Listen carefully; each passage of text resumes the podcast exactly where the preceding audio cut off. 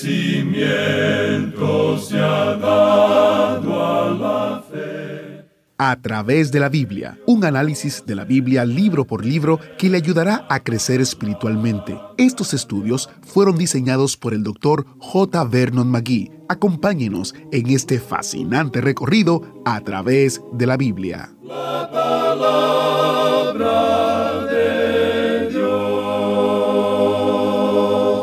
Hebreos 9 del 1 al 3. Ahora bien, aún el primer pacto tenía ordenanzas de culto y un santuario terrenal, porque el tabernáculo estaba dispuesto así. En la primera parte, llamada el lugar santo, estaban el candelabro, la mesa y los panes de la proposición. Tras el segundo velo estaba la parte del tabernáculo llamada el lugar santísimo. Es en este pasaje que vamos a estudiar en el día de hoy, Hebreos capítulo 9 versículos 1 hasta el versículo 7. Se nos muestran dos ministerios que contrastan entre sí. Uno de ellos es el ministerio levítico, que se llevaba a cabo en un tabernáculo terrenal. El otro es el santuario en el que el Señor Jesucristo ministra, y se trata de lo que realmente constituye la auténtica adoración en la actualidad. Bienvenidos a través de la Biblia, el programa donde conocemos a Dios en su palabra. Soy su anfitrión, Heiel Ortiz. En su oficio actual como sumo sacerdote para todos los creyentes, Jesucristo cumple todos los servicios y sacrificios del antiguo sistema levítico. Por eso él pudo decir, no penséis que he venido para abrogar la ley o los profetas. No he venido para abrogar, sino para cumplir. Esto lo leemos en Mateo capítulo 5 versículo 17. Él es al mismo tiempo el que ofrece el sacrificio y el sacrificio mismo. Él no solo sirve en el tabernáculo, Él es el tabernáculo. Estos hechos realmente motivan nuestra adoración y nuestra alabanza. Oremos ahora mientras nos preparamos para nuestro estudio en Hebreos capítulo 9. Padre Celestial, guíanos a través de las maravillosas verdades de tu palabra. Enséñanos lo que significa caminar por fe como lo hicieron estas personas y lo que significa adorarte en espíritu y en verdad. Te pedimos que nos hables a través de tu palabra y que seamos transformados por ella. En el nombre de nuestro Señor Jesucristo te lo pedimos. Amén. Con nosotros, nuestro maestro Samuel Montoya y el estudio bíblico de hoy. Llegamos hoy, amigo oyente, en nuestro estudio de la epístola a los Hebreos, al capítulo 9, y aquí tenemos una nueva división. Estamos tratando con aquello que es en realidad la carne, un manjar, el alimento sólido de la palabra. Aquí no estamos hablando de leche nada más, de alguna pequeña ceremonia aquí en la tierra, de algún pequeño método o de algún programita. Estamos hablando aquí en este capítulo 9 de la epístola a los Hebreos en cuanto a la adoración. En los primeros diez versículos el tema es el nuevo santuario. Este es mejor que el antiguo. Y luego desde el versículo 11 hasta el capítulo 10 tenemos un sacrificio que es mejor. Aquí se nos presenta dos ministerios que están en contraste el uno con el otro. Uno era el ministerio levítico, el ministerio de un tabernáculo terrenal, y luego el santuario en el cual el Señor Jesucristo ministra, y lo que en realidad es verdadera adoración en el presente. Le pedimos que usted preste atención a esto y note lo importante que es. Comencemos pues leyendo el primer versículo de este capítulo 9, donde dice, Ahora bien, aún el primer pacto tenía ordenanzas de culto y un santuario terrenal. Aquí donde dice ordenanzas de culto se refiere a ordenanzas de adoración. Cuando dice santuario terrenal, quiere decir que fue construido con materiales de este mundo en el cual vivimos. Fue hecho de tanto de largo, por tanto de ancho, tanto de altura, y había cierto rito por el cual se debía pasar en este santuario aquí en esta tierra, y en ese sentido era terrenal, era de este mundo. Ahora esto está contrastado con este santuario que está en el cielo. Y hay algunas cosas muy importantes que queremos decir en cuanto a esto. El versículo 2 comienza diciendo, porque el tabernáculo estaba dispuesto así. Ahora no estamos regresando al templo. No se hace aquí ninguna referencia al templo de Herodes para la ilustración, aunque se ha hecho referencia a él anteriormente, que ellos todavía estaban sirviendo en el altar en el templo. En realidad, cuando se da el tipo, vuelve al templo, cualquiera de los que fueron edificados, y el tercero de ellos estaba en existencia en esa ocasión. Vuelve más bien a aquella estructura sencilla que Dios le dio a Moisés en el desierto. Allí se hizo un tabernáculo y fue hecho con cosas de este mundo. Tenemos entonces en los versículos 2 hasta el 5 de este capítulo 9 de la epístola a los Hebreos lo siguiente, porque el tabernáculo estaba dispuesto así, en la primera parte, llamada el lugar santo, estaban el candelabro, la mesa y los panes de la proposición. Tras el segundo velo estaba la parte del tabernáculo llamada el lugar santísimo, el cual tenía un incensario de oro y el arca del pacto cubierta de oro por todas partes, en la que estaba una urna de oro que contenía el maná, la vara de Aarón que reverdeció y las tablas del pacto, y sobre ella los querubines de gloria que cubrían el propiciatorio, de las cuales cosas no se puede ahora hablar en detalle. Este pasaje de las Escrituras es algo muy importante de notar de nuestra parte. Él va a presentar aquí un contraste entre este tabernáculo, que como ya hemos visto fue hecho sobre la tierra, y el tabernáculo en el cielo, del cual Dios mostró a Moisés un modelo, y Moisés, siguiendo eso, hizo el terrenal. Eso fue en cuanto al modelo del que está en el cielo, pero aún en lo mejor que pueda haber realizado, este siempre era un tabernáculo de este mundo y era mucho más inferior, como lo veremos, en muchas formas diferentes a ese tabernáculo que está en el cielo. Sin embargo, era un lugar de adoración. Notemos que esta palabra adoración se usa una vez más y se traduce un poco diferente aquí en el versículo 6 de este capítulo 9 de la epístola a los Hebreos, donde leemos y así dispuestas estas cosas, en la primera parte del tabernáculo entran los sacerdotes continuamente para cumplir los oficios del culto. Permítanos, amigo oyente, dirigir su atención hacia algo que es importante. Esto tiene que ver con la verdadera adoración, no simplemente con una reunión en la iglesia donde se sigue cierto orden, donde quizá haya cierto rito que no es muy complicado. Pero cuando tiene lugar la verdadera adoración, esa verdadera adoración es una adoración que nos lleva a la presencia de Cristo, donde podemos ir a Él y adorarle de veras. Ahora, adoración proviene de la palabra latina adoratio, y se aplica a la acción de adorar. Adorar, por su parte, es reverenciar con sumo honor o respeto a un ser, considerándolo como alguien divino. Eso es adoración. Y el Señor Jesucristo es digno de recibir nuestra alabanza y nuestra adoración porque Él es divino, Él es Dios. Y luego el servicio sigue a eso. La verdadera adoración siempre lo lleva uno al servicio. Usted recuerda que cuando el Señor Jesucristo le respondió a Satanás en la tentación en el desierto, Él siempre citó la Escritura, y esto fue lo que le respondió.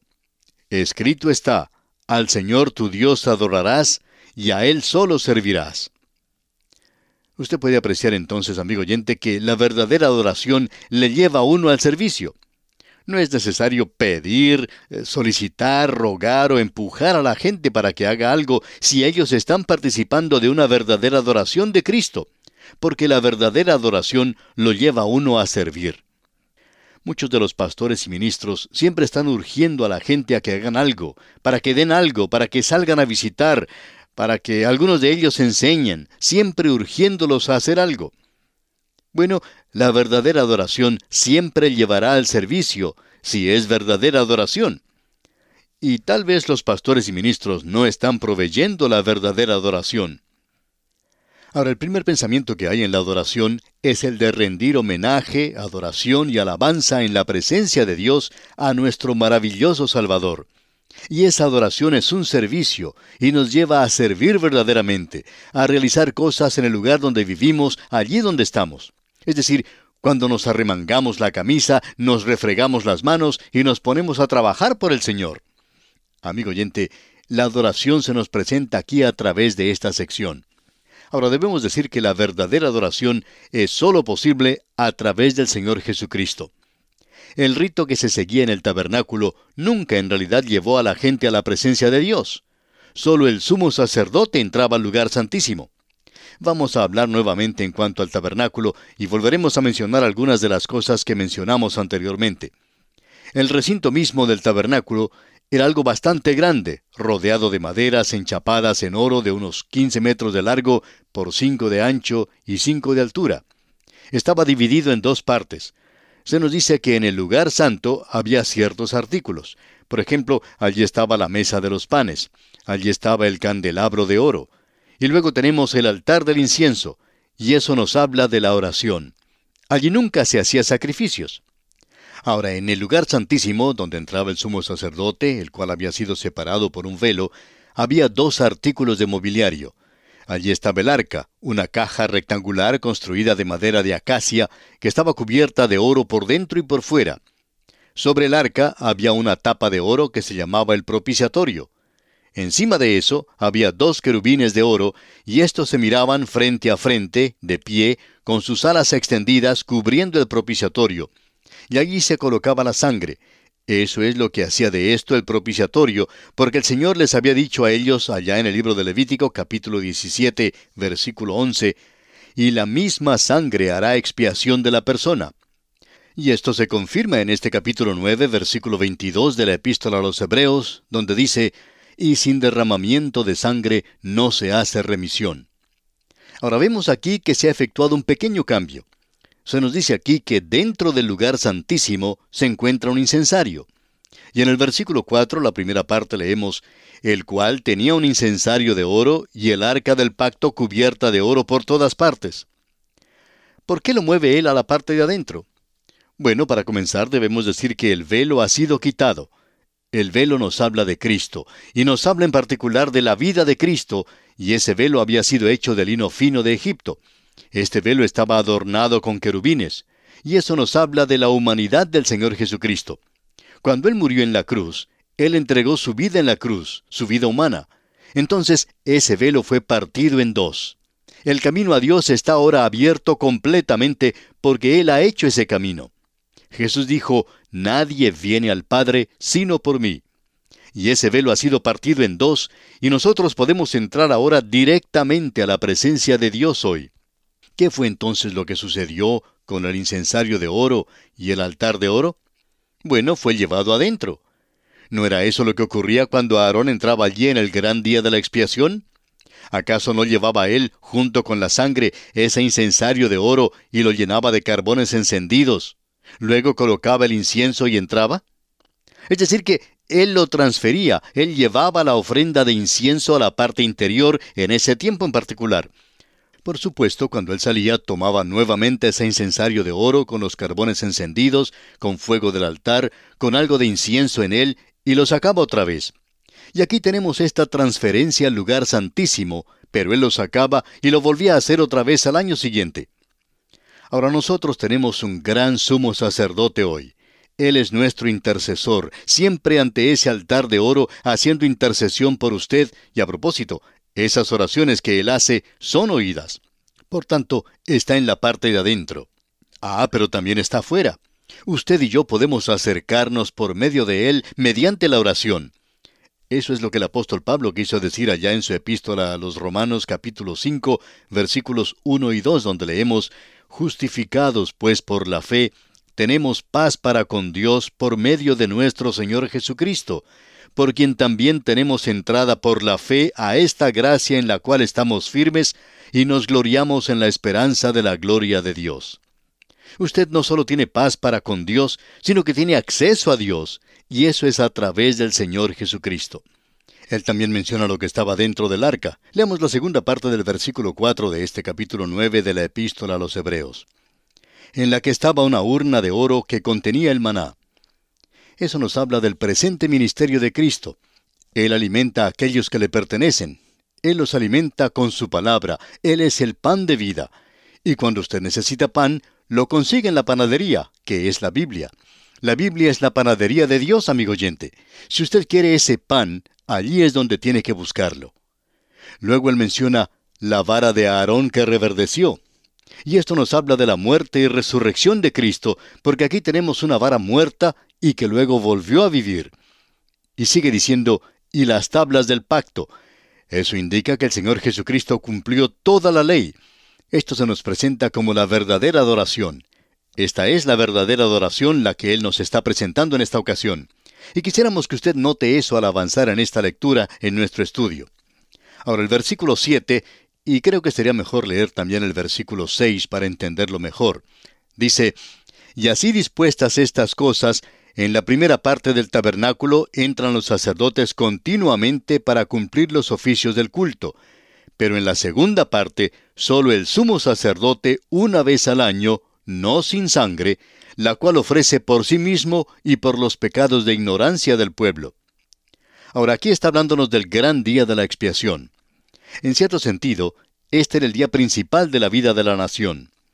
Ese era el día en que el sumo sacerdote entraba allí por la nación y en base a eso la nación era aceptada por otro año. Nuestro gran sumo sacerdote ha entrado al lugar santísimo, a la presencia misma de Dios. Él ha entrado allí y no ha salido. Él va a estar allí todo el tiempo que nosotros estemos en este mundo. Cuando Él salga, Él saldrá a buscar a los suyos, porque nosotros somos parte de Él ahora. Nosotros somos parte del cuerpo de Cristo. El propósito de todo esto es el de hacer verdaderamente real para su corazón y el mío, amigo oyente, la presencia del Señor Jesucristo. ¿Comenzó este día con Él usted, amigo oyente? Quizá usted tuvo que salir apresuradamente de su casa para ir a su trabajo y quizá ya ha regresado otra vez a su hogar. ¿Fue usted con Él? ¿Estuvo Él con usted hoy, amigo oyente? ¿Rindió usted a Él adoración hoy? Ese es el propósito de esto. Usted puede adorarle. Usted no tiene necesidad de ir a la iglesia y cantar la doxología. Sin embargo, eso es algo que Él nos va a urgir que hagamos. Dice, no dejando de congregarnos como algunos tienen por costumbre.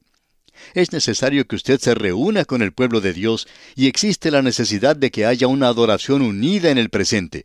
Eso es algo muy esencial para el crecimiento suyo. Pero usted puede adorarle donde quiera que esté. Puede adorarle en el camino a su trabajo, puede adorarle en la oficina, puede adorarle en un salón de clases. Amigo oyente, usted puede adorarle en cualquier lugar, y eso hace tanta falta hoy.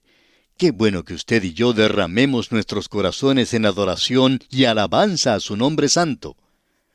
Ahora nuestro sumo sacerdote ha entrado hoy al lugar santísimo a favor de nosotros. Y usted puede apreciar lo superior que esto es. Cuando Él entró allí en solo un día, y Él entraba allí para ser escuchado. El sumo sacerdote tenía una cadena atada a su pie, porque si Él hubiera hecho cualquier error, Él hubiera caído muerto allí mismo, y los ayudantes tendrían que haberlo sacado y buscar un nuevo sacerdote pero el nuestro ha entrado y es la maravilla y la gloria de todo esto. Él ha podido entrar a la misma presencia de Dios por usted y por mí hoy. En el versículo 24 de este mismo capítulo 9 de la epístola a los Hebreos leemos, Porque no entró Cristo en el santuario hecho de mano, figura del verdadero, sino en el cielo mismo, para presentarse ahora por nosotros ante Dios. Y alguien ha parafraseado esta última parte diciendo, para presentarse ahora por nosotros delante del rostro de Dios. Moisés le había pedido a Dios que le dejara ver su rostro, pero Dios le dijo que no lo podía hacer. Amigo oyente, yo tengo un sumo sacerdote que ha entrado a la misma presencia de Dios. Nosotros no adoramos pasando a través de ciertos ritos en el presente. No adoramos encendiendo cirios o quemando incienso o preparando algún altar. Hay muchas personas que hacen esto, pero esto no es necesario. Usted no necesita todas estas cosas para acordarse y para adorar al Señor Jesucristo. Si usted necesita toda esa clase de ayuda, entonces eso no es adoración. ¿Usted recuerda la conversación que el Señor Jesucristo tuvo con la mujer samaritana cerca del pozo de agua y lo que ella le preguntó a él? Ella quería saber dónde debía adorar a Dios, en la montaña, con algún rito, o en Jerusalén donde uno puede encender cirios y quemar incienso.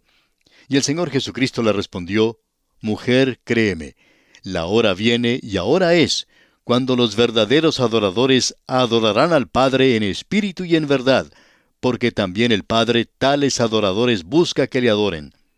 Por tanto, amigo oyente, no es necesario ayudarnos a nosotros mismos con diferentes utensilios o artefactos para nuestra adoración. Amigo oyente, es necesario que usted y yo entremos a su presencia, que podamos oler ese aroma dulce de su incienso, del incienso de su presencia, no con nuestras narices físicas, sino con nuestros corazones, nuestras almas y nuestra mente. Ah, amigo oyente, que seamos conscientes de la dulzura de su presencia y que andemos a la luz de su palabra y que eso llegue a ser una realidad en nuestra vida. Amigo oyente, Esta oración es por nosotros mismos, pero también queremos hacerla por usted en el día de hoy, para que usted y yo podamos conocer lo que esta realidad es. Ah, si solamente dejáramos de estar bebiendo leche y nos alimentáramos del alimento sólido que tenemos. Es necesario que vayamos a la presencia del Cristo viviente. Él es nuestro gran sumo sacerdote. Él está ministrando, está sirviendo en un tabernáculo mejor que aquel que hubo sobre esta tierra. Nosotros podemos adorar al Cristo viviente hoy. Y amigo oyente, vamos a detenernos aquí por hoy. Dios mediante, vamos a continuar estudiando el resto de este capítulo 9 de la epístola a los Hebreos en nuestro próximo programa. Que Dios le bendiga en forma señalada es nuestra ferviente oración. Muchas gracias al maestro Samuel Montoya por guiarnos y dirigirnos en el estudio bíblico de hoy. Durante la época navideña oirás hablar mucho de pastores y magos que adoran al niño Jesús, pero también es nuestra mayor oportunidad para adorar al Cristo vivo que es hoy nuestro gran sumo sacerdote en el cielo. Estoy muy agradecido por el estudio de hoy. Espero que usted también. Estamos avanzando mucho en el libro de Hebreos, pero si desea repasar lo que hemos hecho o prepararse para lo que vamos a hacer, entonces querrá conseguir el comentario del Dr. Magui sobre Hebreos. Está disponible en a través de la biblia.org barra recursos en la sección de comentarios. A través de la biblia.org barra recursos. Otro recurso que estamos destacando durante nuestro estudio de Hebreos es el librito ¿Es posible que una persona salva jamás se pierda? Esta es una pregunta interesante. Fue el deseo del Dr. Magui aclarar sin dejar ningún lugar a dudas que al ser salvo uno tiene una salvación segura y que las escrituras nos muestran eso de una manera muy clara. Este librito hace una búsqueda honesta del significado de Hebreos capítulo 6, versos del 4 al 6, un pasaje de las Escrituras que trata de el asunto de la seguridad de la salvación. Es un pasaje confuso y difícil de entender basado en esta porción bíblica, pero queremos que usted pueda aprender y entenderlo mejor.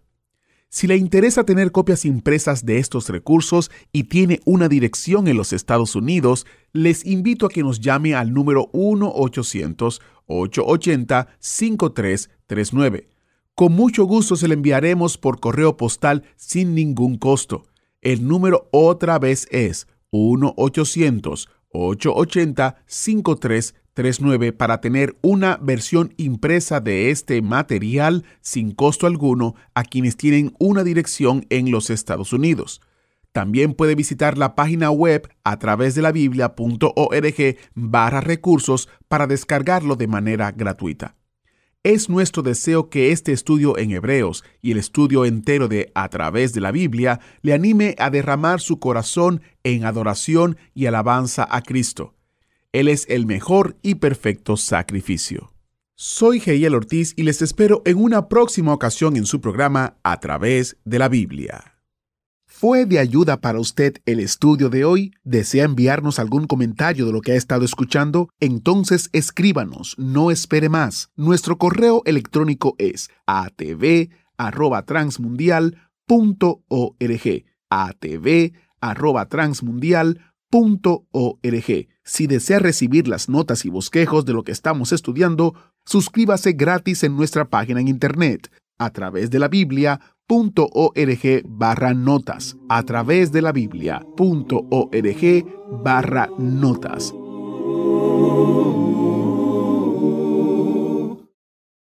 Muchas gracias por su sintonía. Para nosotros es de suma importancia contar con su audiencia. Como ustedes saben, a través de la Biblia es una producción de Radio Transmundial. Por más de 20 años, Radio Transmundial ha publicado un devocional para todo el año llamado Alimento para el Alma. Este devocional ha bendecido a hispanos en todo el mundo. Por eso queremos que usted también sea bendecido al utilizar este devocional cada día. Llámenos al número 1-800-880-5339 y tendrá una copia impresa sin costo alguno de Alimento para el Alma 2024. Es gracias a la generosidad de sus ofrendas que podemos ofrecer este libro especial sin costo alguno para usted.